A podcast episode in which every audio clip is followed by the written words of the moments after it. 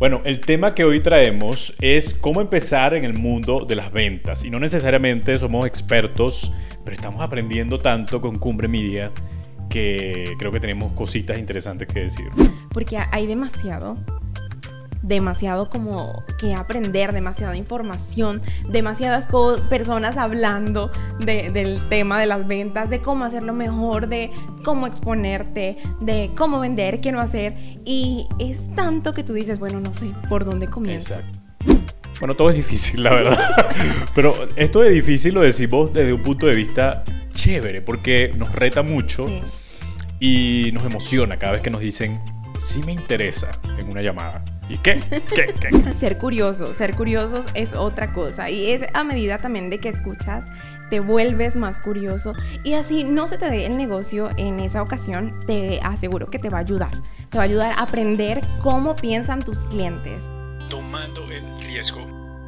¿Qué pasó mi gente? Bienvenidos todos a Tomando el Riesgo. Una vez más, por acá Herwin Pelo Azul y por supuesto mi compañera Katherine. Bienvenida Katherine. Hola, ¿qué tal gente? Un placer estar con ustedes hoy. Muchísimas gracias por escucharnos. Ya sea que vayas en tu carro, de camino al trabajo, haciendo ejercicio, lo que sea. Gracias, gracias por tenernos allí presente y escucharnos hoy. Así es. Bueno, hoy tenemos un tema bastante eh, amor-odio no, sí. Catherine, creo que amor-odio porque es de las ventas. Bueno, el tema que hoy traemos es cómo empezar en el mundo de las ventas. Y no necesariamente somos expertos, pero estamos aprendiendo tanto con Cumbre Media que creo que tenemos cositas interesantes que decir. Sí, yo creo que el, el tema de las ventas, yo lo estaba viendo como el dolor y amor. Exacto. es un dolor de cabeza para muchos de los empresarios o para todos en cierta medida, en algún momento. Es el que nos quita tal vez el, insomnio o nos pone insomnio, mejor dicho, de vez en cuando. Entonces las ventas es ese músculo importante también en nuestro emprendimiento o en nuestro negocio. Y me parece súper importante que hablemos de él en el podcast, necesario. Sí, totalmente. Además que es, sí, es como dice el músculo, lo que mueve la empresa y y si no estás preparado, perdiste. Porque de paso en la vida todo es venta. O sea, tú te vendes para toda vaina.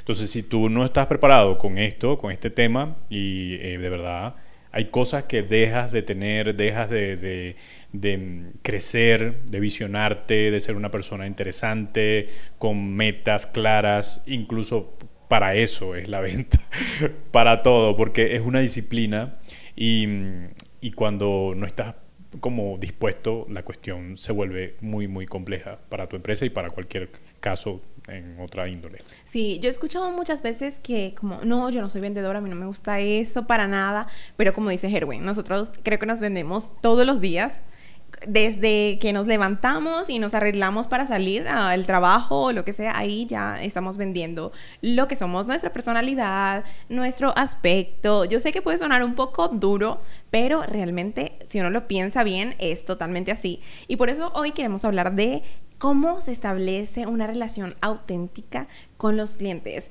para generar una venta. Esto me parece muy importante y en el episodio pasado, donde hablamos de eh, el podcast para empresa B2B, conversamos un poquito sobre este tema, así que si no lo han escuchado, por favor vayan, está súper bueno, muy interesante.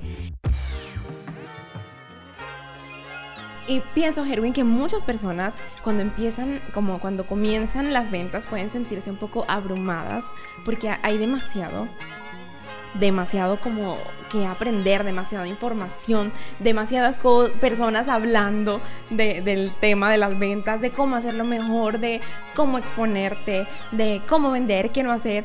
Y es tanto que tú dices, bueno, no sé por dónde comienzo. ¿Por dónde? Es muy común. No, eso, está bien. Y es limitante, ¿no? Porque a veces uno piensa, eh, mira, este, no conozco al cliente, no sé mm. cómo piensa, no sé qué, qué reacción va a tener y te sientes incluso allí indefenso, no sabes qué va a pasar, eh, no duermes, no comes, no, no, no tienes buena digestión, o sea, todo se vuelve un caos. Por experiencia lo decimos. Sí, exacto. Erwin y yo, que estamos bien cerquita siempre, Sí. y, y que nos toca hablar con clientes algunas veces cuando sabemos que es una venta, algo importante que queremos ganar o por lo que nos he- hemos esforzado bastante, una eh, conversación que hemos intentado tener con ese cliente potencial y, y ya estamos cerquita, es una cosa tremenda lo que pasa en el cuerpo. en, en ese momento, a mí particularmente, el estómago se me revuelve, me sudan un poco las manos, pero bueno, es parte también del aprendizaje y de ir, o sea, a medida que vayamos exponiéndonos a la venta, a vender, a, a, a- sí, a vender lo que nosotros tenemos, va pasando eso, poco a poco. Porque Sí. siento que la verdad no es lo mismo a la Catherine que hace un tiempo intentó o, o- o hizo el, el primer intento, mejor dicho. Entonces hoy quiero eh, comentarles que hay algunas cosas muy importantes que tenemos que tener en cuenta para establecer esas relaciones auténticas. Otra vez. Para- Tienes una venta seguro, estás ahí Sí. mañana, seguramente mañana hay una Eh, reunión. Espero que sí, porque para mañana tengo algo importante por allí calentándose. Sí, sí. Entonces, bueno. Eh, pero bueno, establecer relaciones auténticas con los clientes eh, es básico, básico, que tú escuches atentamente y prestes atención a lo que ese cliente te dice. Porque al principio, Gerwin, no sé si te pasa, uno va tan enfocado, quiero vender, quiero vender, Sí. que hablas y hablas y hablas y hablas y no escuchas a la persona que está allá, no conoces sus necesidades, no sabes qué es lo que realmente está buscando. Entonces, escuchar es el principal, el principal punto que debes tener en cuenta. Habla menos y escucha más. Exacto, y es verdad, porque uno está ahí hablando como un loco y la persona tiene sus dolores. Hay dolores que ellos tienen y, y que no y que si tú estás hablando como un loro, eh, obviamente no van a no van a acceder y van a, van a verte más bien como una persona fastidiosa. En cambio, cuando tú le haces preguntas interesantes, cuando tú te preocupas por entender su empresa y saber qué, qué preguntas hacerles específicamente. Mira, como, nos pasaba, ¿no? Que le decíamos a uno de ellos, ¿cómo, ¿cómo hacen ustedes para conseguir nuevos negocios?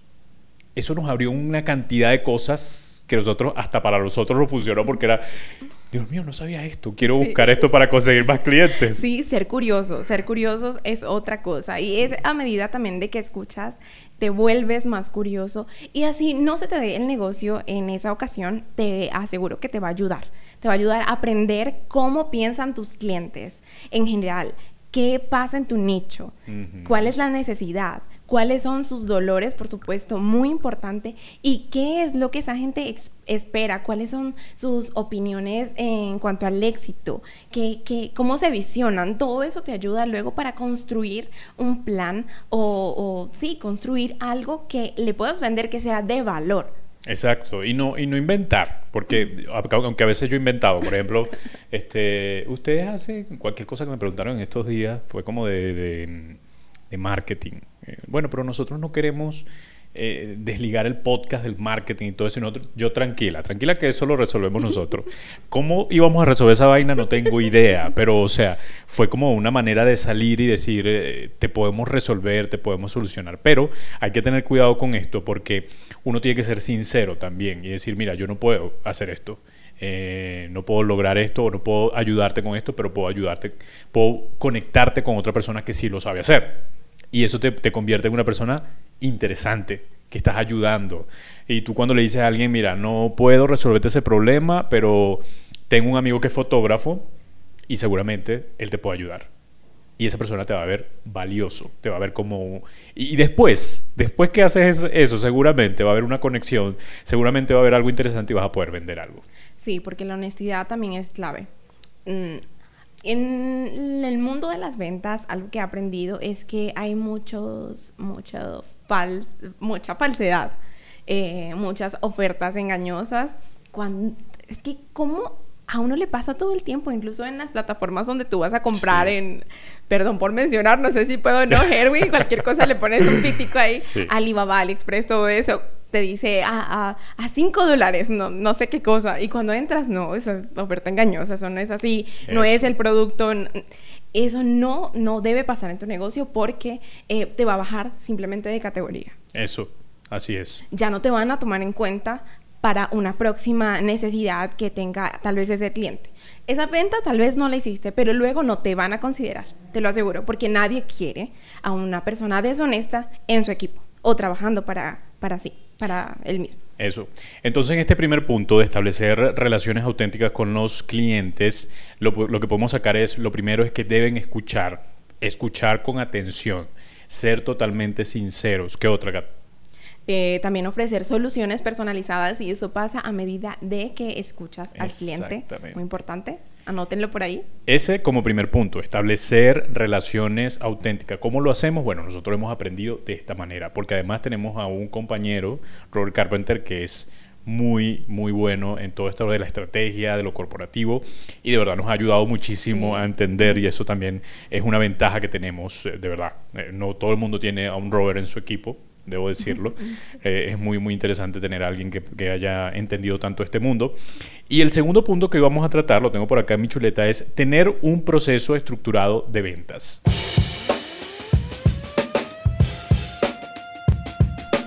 Y por eso nombro a Robert, porque este carajo es... un taco, como nosotros decimos. un taco en Venezuela. Sí, total. Entonces, él prepara, nosotros tenemos una, una, en un Excel, este, tener todo bien estructurado, desde la venta de pronto fría, mm, este, caliente y todo esto, cómo va pasando de frío a caliente. Y, podemos mostrarle en, acá en este episodio cómo lo hacemos. Tal vez lo vamos a dejar en la descripción de este episodio.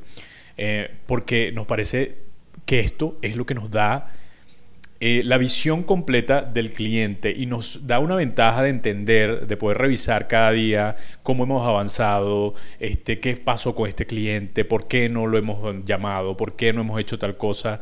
Em, y eso, primero, habla de que debe haber un orden en tu equipo, de que eh, debe haber una estructura muy bien pensada y también un orden bien específico en cuáles son los clientes a los cuales estás llamando hoy, mañana, pasado y así. Sí, el desorden no es amigo de las ventas para nada. Por favor, esto tiene que, que, entenderlo todo empresario, todo emprendedor. El desorden no es amigo de, las ventas. Tú no puedes hacer un, seguimiento eh, de verdad bueno si no sabes quiénes son tus clientes, cuántas veces te has comunicado con ellos o no, es eh, básicamente imposible poder manejar una lista de una cartera de clientes en tu mente únicamente. No, no, no, no. Imposible. No, no se, se te puede. olvida. Incluso estás haciendo llamadas, empiezas a hacer las llamadas, estás ahí llamando y dice, voy a anotar ahorita. O sea, anotas el correo en una lista eh, a quien llamaste. Pero si tú no anotas lo que te dijo esa persona en la llamada, si te dijo, este, bueno, sí, me interesa, por favor, manda este correo, manda tu correo o manda tu portafolio, lo que tengas, a tal correo. Y vas a preguntar por fulano de tal. Si tú no escribes el fulano de tal, se te olvida. Se te olvida. Me pasó.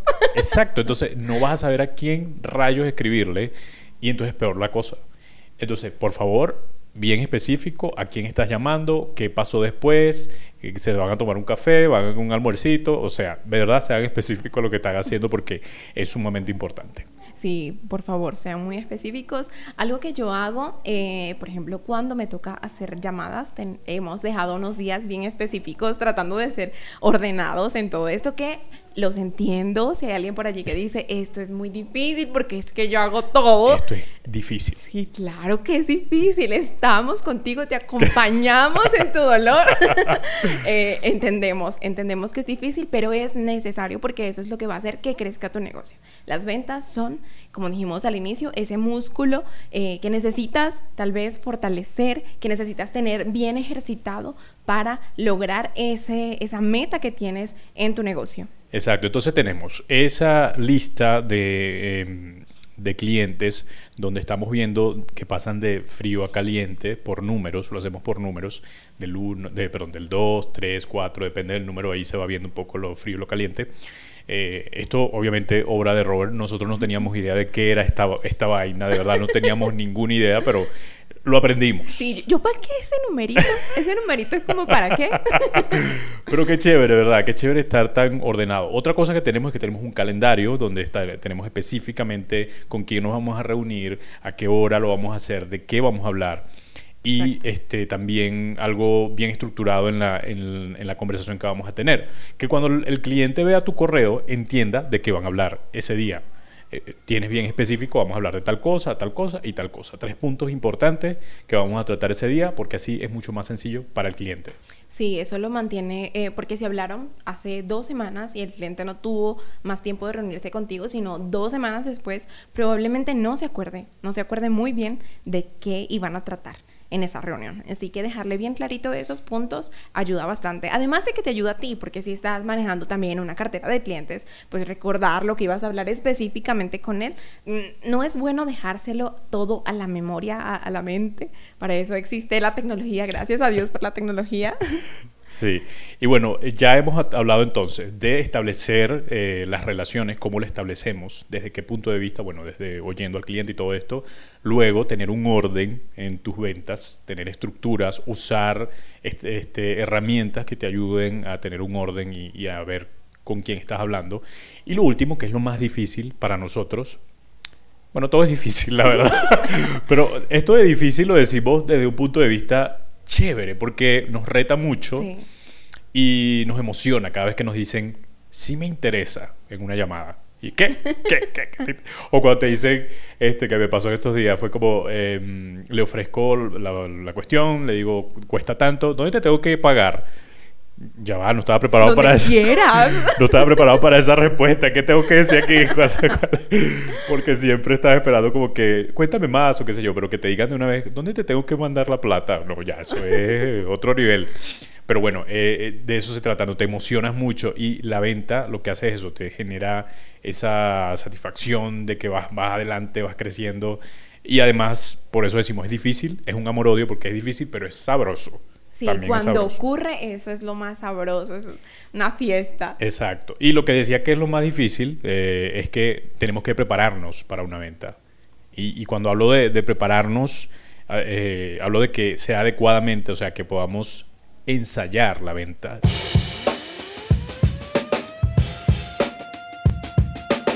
Que podamos decir, Catherine, conviértete en conviértete en fulana de tal, en, no sé, en, en, la gerente de éxito, en qué sé yo, y te voy a hacer estas preguntas y me vas a responder, o sea, es ensayarlo, es estar preparado, es buscar la forma de entender al cliente, saber quién es, qué está haciendo, cuál es su empresa, porque, obvio, cuando llegas a ese momento, si te ven preparados, si te ven capacitados, si te ven que escuchas y todo esto, va a ser mucho mejor, pero eso lleva una preparación. Sí, investigar sobre el, cliente antes de la reunión es muy importante, porque nadie va a la guerra desarmado, Herwin.